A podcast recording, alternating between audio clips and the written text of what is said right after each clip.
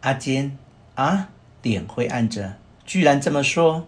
松落，哦，他们找茬儿，说什么我爸被欺负了，我得欺负你。阿坚，这世道可真有专干坏事的人。没事，我去跟老师说。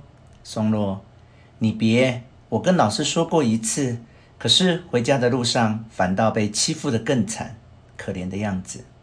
他们把我推进田里去。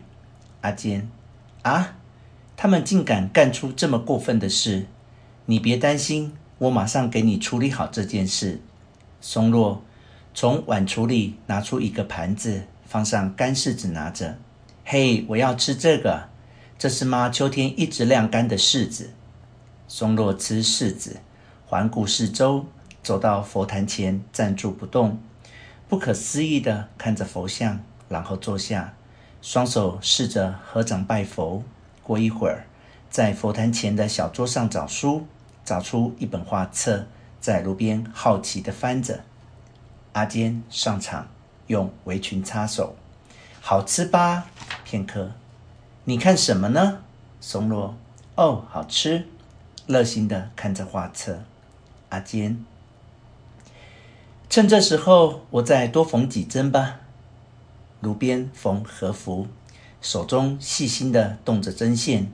两人沉默一时。松落。妈，这是什么话？阿坚，停住针，让我看看。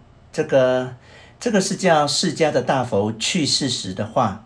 继续缝衣。松落，是吗？这么多穿着袈裟的和尚在他的身边哭啊。阿坚，大家全是他的弟子，这都是因为这位了不起的师父去世了。松落，哦。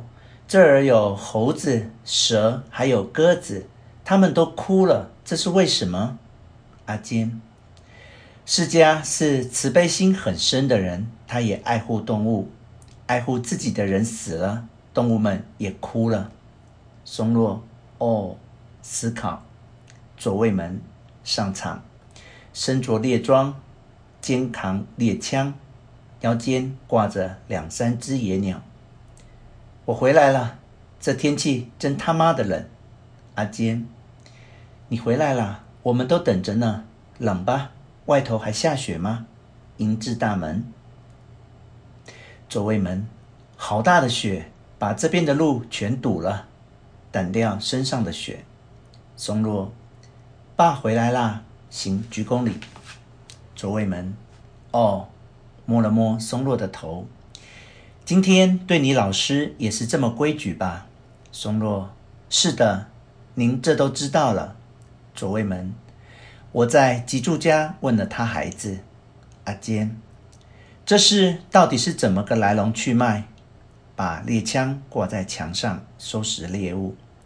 左卫门，今天太不顺了，真是倒霉透顶了。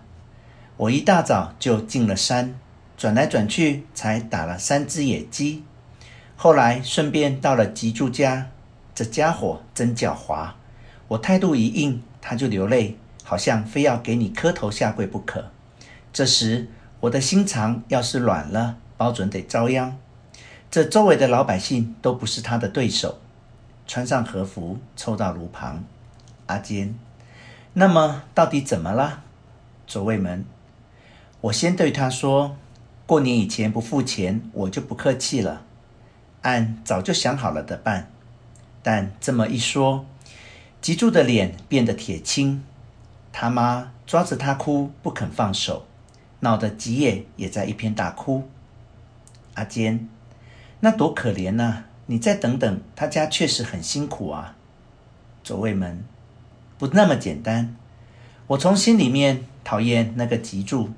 他骨子里坏，又爱奉承人。这个春天，他旁若无人的硬把人家的地界给挤小了。